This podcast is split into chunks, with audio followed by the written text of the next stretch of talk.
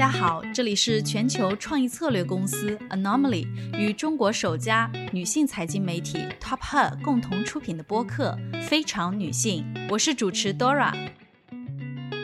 今天和我一起的呢，有我们一位新主持，也是 Top Her 的主编 Kiki。Hello，大家好。著名的 Bohos 设计风格早已不再局限于建筑行业。它理性、简洁、内敛、讲求功能性的一系列特征，影响了包括苹果、宜家、无印良品等科技与不同品类的设计品牌，同时也吸引了正坐在我们旁边的这位萨姐——生活方式品牌 Her Senses 联合创始人以及品牌创意总监 Sarah。她与品牌 CEO Clarice 相识于内衣行业。又因在品牌理念与设计美学上一拍即合，于是，在二零一九年的上海创立了他们自己的品牌，取名 Her Senses，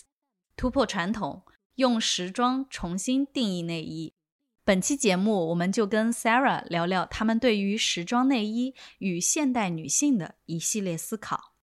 先请 Sarah 跟大家打个招呼吧。大家好，我是 Sarah。Her Senses 是在二零一九年的下半年的时候正式推出的，然后我们基本上坚持每年有两个大的系列，其实也还是一个很年轻的一个品牌。但是我们从品牌创立到现在，吸引了很多喜欢我们的女性吧，这个肯定也是我自己最开心的一个地方。你看到你喜欢的东西也被很多人喜欢，有一个很良性的一个循环，所以也在之后的规划中也会想制造更好的内容，去吸引更多的消费者，然后也想以更多的形式出现在消费者的面前，让更多的人能够体验到、感受到我们想表达的一些理念。Her Senses 好像一出来我就关注到了，因为我们自己是做女性的嗯财经媒体的，会非常关注这个一些品牌，然后女性消费群体他们喜欢的一些品牌或者产品。然后这个品牌一出来，首先它的名字 Her Senses 就非常吸引我，它非常关注女性的这种触感，非常敏感的关注点被这个品牌关注到。另外就是它的设计包 house 的那种设计风格，哎，突然用到了这个内衣上上面，嗯它很简洁，它是有这种高贵的感觉的，但是呢，那个面料又很舒服，它整体的那个设计风格都还蛮新的，是有那种升级的概念产生的。我在 Her Senses 它的品牌介绍上面有看到时装内衣这个概念，然后想知道为什么你们会选择时装这样一个切入口？我觉得任何一个品牌，它的背后就是你在传递一种美学、一种生活方式、一种理念，然后它其实是一个很个人的东西。比如说，我跟我的合伙人 Klaus，我们俩决定做这个牌，首先就是我们俩之间是达成了一个一致，这是我们俩想表达的东西。那这个确定以后呢，其实因为我作为创意总监，就是品牌对外的形象风格上，我是做把控，那我其实更多的在传递我自己的一个。风格跟喜好，就是当时我们俩决定做品牌的时候，我跟克拉我们俩都有一个困扰，就是在国内买不到，就是特别符合我们审美的内衣。就是他一之前也有在法国生活的经历，然后我之前也是去欧洲，你好像只能到了欧洲、欧美，你才能买到适合自己的内衣。然后就是在国内，我基本上不会去买内衣的。但是这种场景会觉得，我说为什么不能有一个能够表达国内女性审美的内衣的存在？要不然它就是很极端，要不然就是很贵。就奢侈品价位的那种，要不然就是特别便宜。嗯，你你对它的品质，它毕竟是贴身的东西，对它的安全你又很担心。然后我当时觉得，我说我们可以做一个自己的牌子，然后我希望这个内衣它是脱离功能的一件东西，就是嗯因为你要去找功能的内衣已经很多了，市场上非常的饱和。但是如果把它脱离功能，我说有没有人敢把内衣当成时装来做？所以我们当时就下了一个决心，我说我们叫它时装内衣，就是嗯内衣时装化。你在你的衣柜里面，内衣就像你的成衣一样，你有一个。小黑裙，你有一个礼服，哎，我还有一件这样的内衣，就你当你穿上它的时候，你觉得哇，它就是一个很完整的一件衣服了，它不需要被藏起来，或者说要被掩饰起来。它的功能不仅仅是支撑你的胸部的脂肪，或者是遮羞，它是你心情的一部分。我今天早上要参加一个很重要的会议，我要去。约会，我通过这件内衣其实奠定了我今天一天情绪上的一个基调。就我希望内衣有这样的一个作用，所以我们在整个通过产品也好、颜色、风格上面，我是是希望客人、消费者是感知到这样一个理念。当然，有个最核心的理念就是，我希望我们的客群这些女性都是很清楚的知道自己想要什么，无论是生活中还是工作中，所以她不会寄托于一件内衣，比如说给她挤沟啊。给她塑造出来一个额外的曲线啊，就是这些女性本身就就很自信，无论你胸部是丰满的还是娇小的，我我很美，我知道了，我只需要你来装饰我，我不需要你来给我凹一个形状啊什么的。所以这个点定了以后，我们就说好，那就走法式，就走薄杯的内衣。所以我们很多内衣。超薄杯，很多女性是有困扰的，是啊，这么薄，我胸会透吗？对我胸这么小，我能穿吗？就是或者会不会透，会怎么样？对，这个完全看个人的一个态度吧。其实我自己做这个，我我很鲜明的，就是有一个点，我很肯定，就一个女性对内衣的选择和态度，其实可以反射出她对性、对审美。对自我的认知就特别准，你只要看她穿什么内衣，我这几个点我就基本上能猜的。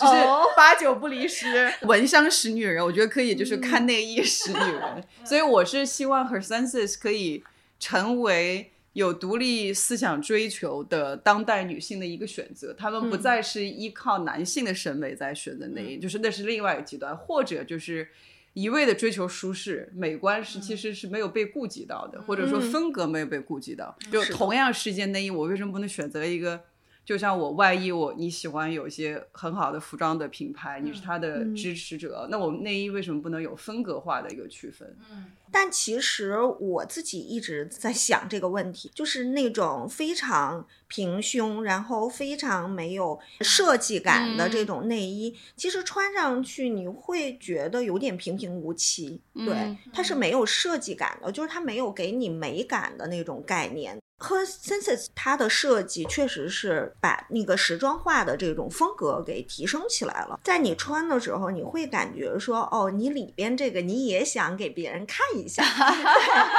就你经常会想说，我怎么能露出来呢？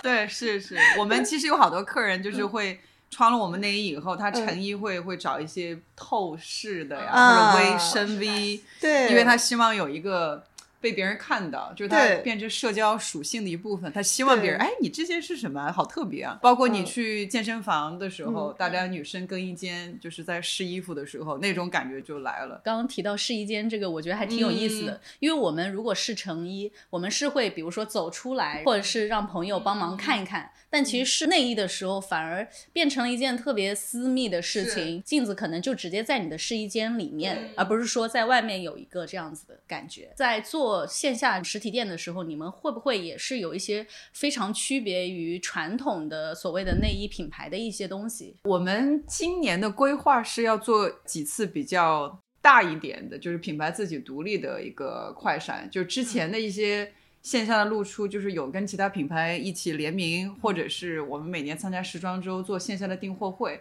就你刚提到那个点，我们未来在试水自己的快闪的时候，肯定会去把它更加的落实出来。因为我们其实是很鼓励客人试穿。然后去感受到这个产品给你带来的不一样的一种感受。你刚刚有提到，就希望和 Senses 的内衣给大家一种情绪。你觉得这个情绪具体来说大概是什么样？什么样的情绪？对，其实有的时候很好玩。我作为设计师，就作为幕后你去产生这些产品的人，然后我肯定在想这产品的时候，我勾勒的是一种氛围和情绪。当它面向 C 端、面向客户的时候，你会发现，哎，客人的。脑洞比你还大，就是他会有更多的想象跟。就是反向来又给你附加更多的意义，然后这种来回的互动其实很有意思。有些客人就跟我说，我只有约会的时候会穿你的内衣。我说别呀，你平时也穿啊。我说你约会穿，你只能考虑的哎让自己变得更自信或者更性感会更美。我说你每天应该都要持续给自己这种感觉。你有了这种感觉以后，你无论是工作生活中这种能量就是自内而外的去散发出去。是的，你从早晨起床，然后你开始着装的时候，它是你第一件衣服嘛？嗯，就它又贴近你皮肤身体上最隐。私的部位，所以它其实很有各种暗示的作用。我是希望我们的内衣像一个 power dressing，就是它有给你赋予一个能量。穿了我们内衣以后，就是姐今天要 slay 全场。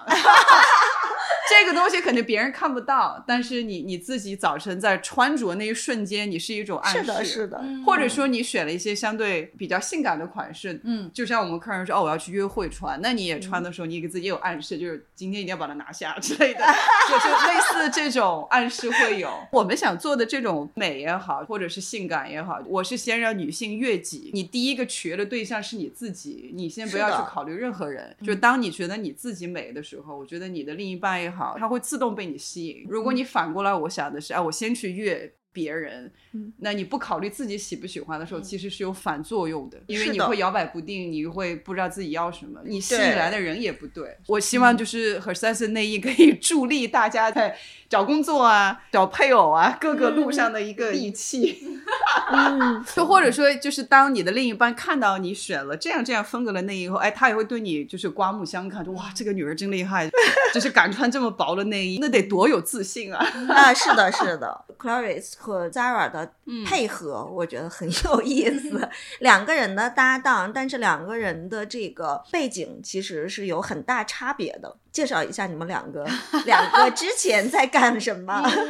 我们俩的认识也其实之前是通过工作关系认识的，然后当时认识他的时候 l a r e 在法国，当时参与经营管理一个法国的列维斯手工古董蕾丝这样一个工厂，对，他也有一个梦想，想把这么好、这么高级别的国际级别的蕾丝，想更多的带入到国内，让国内品牌用到去扩大这样的一个市场。然后那个时候，其实我们俩就是通过他是一个供应商，我当时也是也是做内衣这方面的工作，所以想去合作的一个关系。那再到后来，他这个项目结束以后，他回到国内，然后呢，我那个时候也机缘巧合，我也想做一个自己的品牌，然后我们俩就聊起来这件事情。然后他也很感兴趣，反正我一直很想做。他说：“那我也想做。”我说：“那就要不然就 就一一起一起开始，蛮神奇的一个 过程。从认识到现在，就是一起做公司做品牌，也要快三年了嘛。对，嗯所以时间也真过得非常的快。关于风格，我不知道你们有没有关注到，其实现在特别是年轻一代，就是对于所谓的去性别化或者说是无性别服饰是特别关注的。好像也成为了某一种潮流，但从我自己个人来看，我觉得整个世界就是变得越来越不性感了。但是 Her Senses 是愿意去说性感这件事情的。Sarah，你可以讲一讲为什么你们会这么 focus 在性感上面？然后就是这个性感到底代表了什么呢？性感这件事儿，我觉得就是个必需品。无论女性到了哪个年龄段，你从年轻二十三十四十，每一个阶段有每个阶段的性感的需求。你可能二十出头的时候，你要活力也好，或者青春化也好，就是你那个时候的性感跟一个三十到四十阶段的女性是不一样的。我们作为品牌来说，或者你看品牌背后的两个创始人，就我们俩年龄其实是处于三十。到四十这个阶段，再开始创业做这品牌，所以我们肯定对性感的定义是首先服务于这个年龄段的女性，或者再往上。就是我自己对性感的定义，我觉得就是要低调，不要张扬。我个人也不喜欢那种很赤裸裸、很直接的所谓的性感，就是很大面积的露肤也好、露胸之类的。所 以我希望我们的。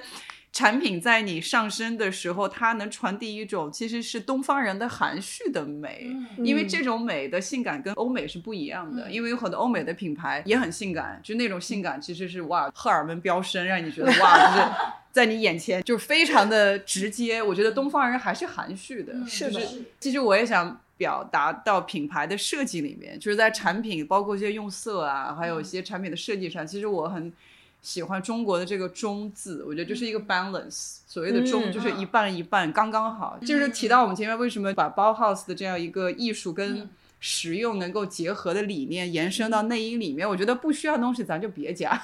哪些是。需要的，从无论从审美上、功能上，哎，它只要刚刚好，达到了那样一个平衡点，那就到了。我们不走任何个极端，所以我们想表达的一个性感也是，这样理念下的一个性感，就我的性感是刚刚好的，我不是刻意的要去呐喊的那种，哇，看我呀，我好美啊，就是我好性感。我们的性感就是我自己已经体会到了，你能不能体会到？看你造化。看你的造化，看你的这个审美有没有到达我的这个水准吧。我不需要刻意的去给某人证明，是建立在一个强大的自信上面的。这跟胸大胸小其实没有任何的关系，对对对，它就是你对自己的一个认知。嗯，但对于中国市场来说，我们刚才所提到的关于罩杯也好，关于厚薄也好，它的这种设计确实对大部分的女性来说不太能够接受吧。那 Her Senses 在客群上面的话，是不是也是会更聚焦于，比如说像上海这样子的更 open，然后更包容的一个城市群体啊？肯定以上海为中心，其实辐射蛮广的。嗯，当然目前我们通过跟不同城市的呃买手店合作，还有自己的天猫店的销售数据，其实是让我们蛮惊讶的。其实我们的客人就是全国各地都有，地域上真的是非常的广泛，然后也是打破了我们以为只有一线或者新一线城市的接受度会比较高，其实反而是更加。就有一些比较偏远的地方，或者是比较你觉得在时尚程度上不是主流的一些区域，也会有很高的接受程度。刚刚说到，就这些城市其实覆盖面非常非常的广嘛。你觉得品牌是怎么触及到这些人的？我觉得做品牌就像做一个宗教一样的感觉，就是你肯定要很清晰的知道你是谁，你要去到哪里，然后你这几个点清楚了以后，自然就会吸引来这些人。我觉得是一个否定的过程，就你现在就想好我不要什么东西。就是你这个越清楚，我觉得这客群会来的越快。就是你越是广或或者越是不清楚的时候，反而你的客群也好，或者说你发展的那个曲线会不是很清楚吧。我们也不是说我们现在就是做的已经很好了，或者是非常清晰了。我觉得未来也是在一个不断清晰化的一个过程中。嗯，肯定是从品牌创立到现在，我们一些很核心的点就比较坚持得住吧。嗯，就你越坚持得住的话，大家在跟你。识别你的时候，哎，喜欢我就喜欢，我不喜欢我就不喜欢。你找到了这些喜欢你的人。喜欢你的人肯定无论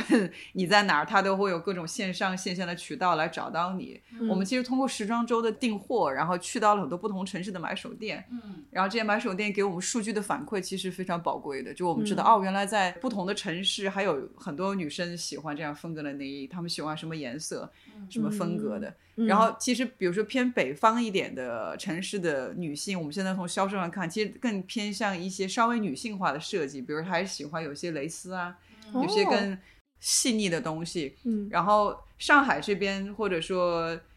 华东这边的客人其实就更加喜欢简约的东西，嗯，我们这些极简风格的东西就是在上海这边会卖的更好，嗯，对，其实还蛮有意思的。然后我跟有些同行朋友聊，他说他是服装上也有类似这样趋势化，是的，一些极简啊，就是低调的。风格反而在上海周周边就比较好卖，然后在北方的话，其实更喜欢一些就是颜色鲜艳一点，或者说更加呃张扬一点的风格。对，嗯，Her Senses 刚出来的时候，其实一直非常低调。你们两个人也是一看就是踏实做事儿的 那种，从来不张扬，感觉两个人就是也不着急，没啥声音是吗？对，不着急、不着慌的那种，自己有自己的节奏。他不是那种急功近利去追逐数据的那种商业化的品牌，就是你们两个。在这个商业上面的布局，对，到底是什么样的？我跟 c l a r s 有一个比较清晰的共识吧，就我们俩都觉得一定要把产品打磨到最好，嗯，你才能开始 吆喝，才能开始做更多的宣传和推广，让更多人知道你。因为我觉得产品是一个品牌的生命线，嗯，它是你的一个最宝贵的点。有的时候你可以不不做太多的营销，只要你的产品好，就产品可以自己讲话，就是对这个生命力是你。任何营销是换不来的，嗯，所以我们前一年半到就包括到现在，我们在不停的迭代我们的供应链，迭代团队的适应能力。因为你的 SKU 款式越来越多，你的数量越多的时候，那你需要有个好的 team 来承接整个一个流水。那你如果整个这个链条不顺的时候，如果你去做太多的宣传、太多的推广，就是有问题的。是对，所以我们也是花了很久的时间，就目前慢慢慢慢就是往那个方向开始更加的稳固了，包括团队的构架什么的，就越来越成熟了。之后，我们也是决定从去年其实开始，我们就有些就是小一点、大大小小的动作，包括从今年再往下，我们也会加大品宣方面的力度，然后也是希望有更多人能够知道我们，然后可以来。大胆的体验我们的产品，因为这个现在的状态下，我们可以说对产品是相当有自信的，就是无论从工艺还是选材，还有各个方面，我觉得就这一点先稳固了以后，再去做宣传，然后再去让别人知道，你就。心里就很有底。我特别喜欢你们的面料，你们的那个面料穿起来非常的舒服，延展度非常好，但是呢，它又很薄，就会让你觉得还是有信任感在的。因为我觉得女性在当今，无论她多独立，她仍然是需要安全感的。是面料给你的那种安全感，是你与衣服的那个第一层关系。对，我们对面料的选择就是非常的严格，就我觉得舒服，然后好的面料，它跟好的设计。其实是不违背的，嗯，就是你可以完全可以拥有一件又好看又舒服的内衣，不是说你舒服了以后就不能好看，或者好看了不能舒服。对，特别同意。对你突然会觉得，就是和三岁给你提供了一个鱼和熊掌兼得的一个选择，一听就很贵，但其实定价上面又没有那么贵，所以你们自己是怎么去控制的呢？我们是想到内衣是一个使用频率很高的物件，基本上你半年四五个月，我们提倡客人要换一批。内衣在这样高频换的前提下，我希望它是一个你可以消费得起的一个价位。但是我们毕竟我们的设计的成本，还有我们物料的成本，我们又不可能把价格压缩到非常低。然后我觉得一个定价也反映了品牌的一个定位，所以我们最终把。价格定在现在大概就是一套内衣大概均价在六七百，就稍微高一点达到八九百这种，我觉得是一个合理的一个范围。因为我们也想过滤消费能力没有达到这个阶层的客群，比如很多年轻女孩，你会觉得有一点点贵，但是你步入社会，当你收入增高，你的体验，你对自己的要求更高的时候，你就会来考虑我们。对，嗯，其实还是非常知道自己在什么样的一个位置。不是说就是我想要一下吃成一个大胖子的感觉，是是是。其实我觉得挺好的，就是因为现在呃越来越多的消费者他其实是很愿意投资自己的，而且现在不是氛围感特别流行嘛？我觉得大家对于营造自自身的一个舒适的环境，然后一些舒适的感受，包括我怎么样让自己变得更加的自信也好。其实对于他人的感受来说，可能现在自己的感受会更先浮出表面。我每年会看到很多很多内衣品牌，因为内衣它是一个很大很大的这样的一块市场，尤其我们现在的国内的内衣品牌越来越多，你会看到说我们有很多很多选择。在你看来，现在的中国的内衣市场上面有竞争力的这种内衣，它现在的特征是什么？我觉得内衣它已经有这样一个趋势，它变成了像女装、像服装。品牌一样，它开始代表一种风格、一种审美、一种，它越来越细分了。我觉得这个就特别好，因为之前内衣是一个功能的东西，你开始发育了，你妈带着你去买内衣了，那你妈妈不会管你什么风格不风格，你先把功能满足就行了，先穿上一个，先先穿上一个。但是这个概念有可能会伴随很多女性一生，她一生都觉得内衣就是个功能的东西。对我穿着你又看不到，我干嘛要各种选择？然后这个观念现在在慢慢慢退化，然后内衣开始登上了。舞台，它变成了一个我要选择某种某种内衣，因为我是什么什么样的一个人，什么样内衣才能代表我？比如有什么内衣我是永远不会穿的，什么颜色的内衣我也不会穿的。虽然你功能满足了，你这种颜色我就不穿。它开始有了跟呃成衣一样的风格化的标签，我觉得这个是现在国内原创的内衣越来越多涌现。特别好的一个趋势，我特别喜欢看到越来越多同行的出现，就大家应该做的风生水起，把整个市场都教育起来。嗯，女性有越来越多的选择，然后这是特别好的一个现象，就不要慢慢慢就是一点点脱离开以前只有一个选择，你只能去一个地方买，然后它就很功能化的样子。我觉得这个是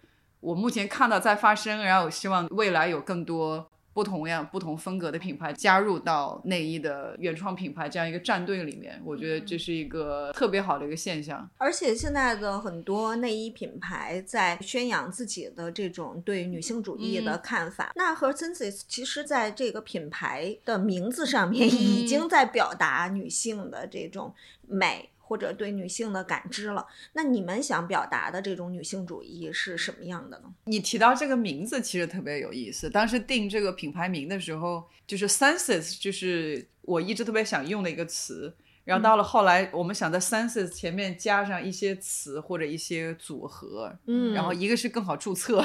还一个是我觉得表达上会更精准。然后到了最后一刻，然后哎，我说 her senses。然后几乎我们就所有人都说就这个，绝对就大家一点讨论都没有，然后马上就定了。因为我觉得这是一个从女性角度出发的一个词，因为英文的 her 就是一个阴性词，就它没有任何其他的意思，就是关注女性的感受和感知是我们想表达的事情。这个 sense 其实你的触觉、听觉、味觉。这全都是你的感受，就是肯定未来我们也想在不同的感官上去延展我们的产品线也好，或者延展我们的一个整个的构架也好。嗯，所以我们想表达的这种感觉，就是一个由内而外的一种表达。然后我们希望内衣能够变成一种语言，一种表达方式，它是一个向外的传递过程，去打破传统意义上，哎，内衣就是朝内的，我敏感了，我脆弱了，我很温柔了，我就是要把自己保护起来。嗯，就内衣不是保。保护你的东西，它是跟你站在一起，让你一起朝外的一个东西。因为我选择了这样一个内衣，我穿上它以后，我有一种朝外的力量，我要辐射出去。就是包括我们前面讲，很多女生喜欢要透啦，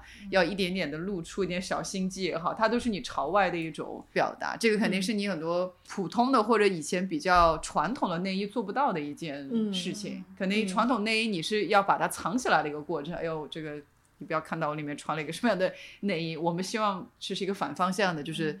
我要露出来了，我要我要表达你，我希望你看到我。那我了解到，Her Senses 在内衣品类里面已经推出过四个 collection 了，分别叫做觉醒、感官、悦己、核心。这四个词放在一起，给我的感觉就很像是一部未完待续的女性成长史，好像可以变成一个连续剧，像国外的那个系列电影《红黄蓝》。红黄蓝，其实一开始就是你的意识的觉醒，对。然后第二个就是你怎么样去服务你自己，第三个就是悦己。然后现在第四个就是我知道我是谁了，然后我现在我要做了我的核心。对，这解释还蛮有意思的。是是，其实这个就完全就是我们当时起这些名字的一个初衷，然后这个名字会延续到我们之后的每一个大系列里面。当然，我们后来会有一些新的名字。加入到里面，从风格上讲，比如我们感官系列就是延续品牌一贯的这个 Bauhaus 风格，极简的线条、色块、面积，这个系列的产品都是这种非常极简的颜色的拼接系列，然后弹性很高。为什么叫它感官？因为它是最简单的，它是一个视觉上非常有冲击力的，就是你自己哇，就是你的那个感受是最直接的。月季这个系列是一个蕾丝，我们会用到非常高端的这个列维斯的蕾丝系列，然后。好，包括一些进口的丹麦的刺绣，就它在风格上会偏女性化一点。但我这里所谓的女性化，就是会更温柔、更细腻一点。嗯，我其实是比较不太喜欢那种很具象的花花朵朵的东西，所以我基本上会用一些很抽象的一些线条。比如我们会在这个系列之下，我们后来有一些，比如说类似流动啊，就是带像水波纹一样啊，然后有一些更抽象化的东西，什么生长啊，就是。我们是二零年的那个系列，那个蕾丝，我当时看到它的时候，它给我的第一个感官，它像苔藓，就是那个蔓延的感觉。那苔藓这种植物，它不需要很好的条件，它就自己生长，然后它可以面积越来越大。嗯，我觉得代可以代表女性的一个成长的过程，就是那种从内而外的慢慢去成长的一个过程。然后到了后来的核心系列是去年的时候，我们是想把过去的一些经典款提炼出来，然后给它整合出来，再次推出。当时就想，哎，这应该叫个什么名字？那它应该就是最能体现品牌核心内核的东西，就是 the core collection。啊，所以当时我们定这个名字的时候，就是后来有人问我，我自己突然反应到一个概念，我说你练过普拉提吗？你你练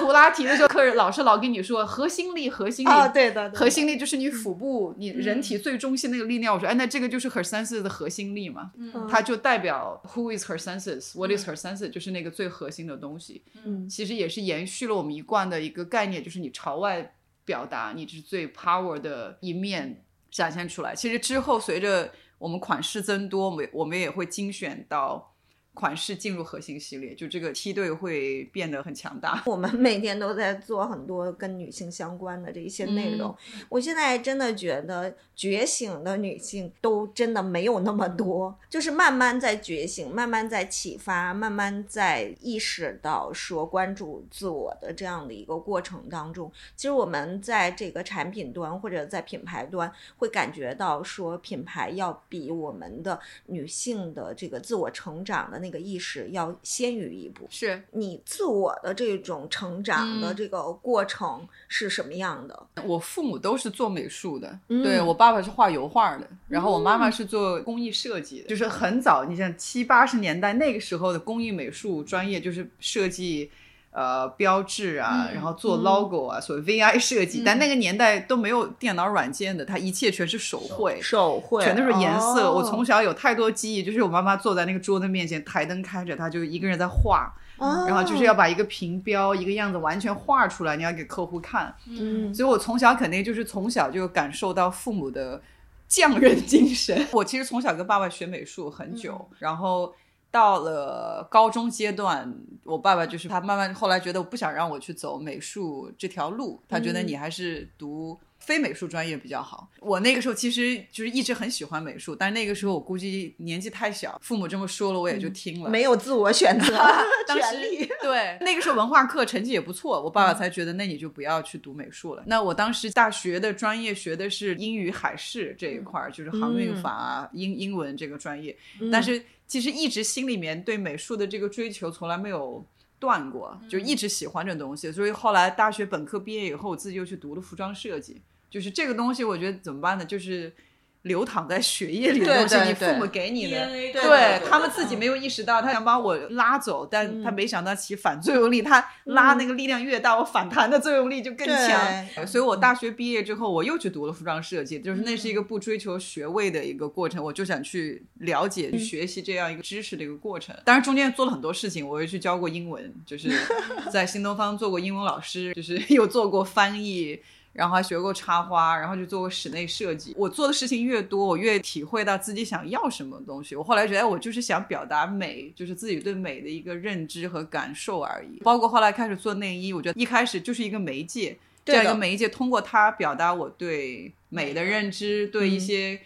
颜色的理解。它这个媒介其实可以是不同的介质。表达你自己的价值观的一种方式。对对嗯对，我肯定从小都比较独立吧，读大学离开家，然后就一直都处于一个比较独立的一个阶段。其实我以前就特别喜欢。穿很中性的衣服，看到背后品牌的人，你再看到品牌，你就可以画上等号。什么样的人就做什么样的品牌，这个品牌就是背后这个人的名片。对的对的对，这个就是嗯特别的百分之一百的准确。是的。嗯我们其实一直有提到女性，特别是现代女性的这样一个身份。那你们觉得现代女性她所指代的到底是哪样一群人？然后她们又具有哪一些特质呢？我觉得最明显的就是现在说的最多的就是独立吧，比如独立的心态、独立的判断或者独立的身份、独立的思想、独立的财务等等等等。独立这个词已经包含很多意义了吧？我觉得所谓的当代女性，就是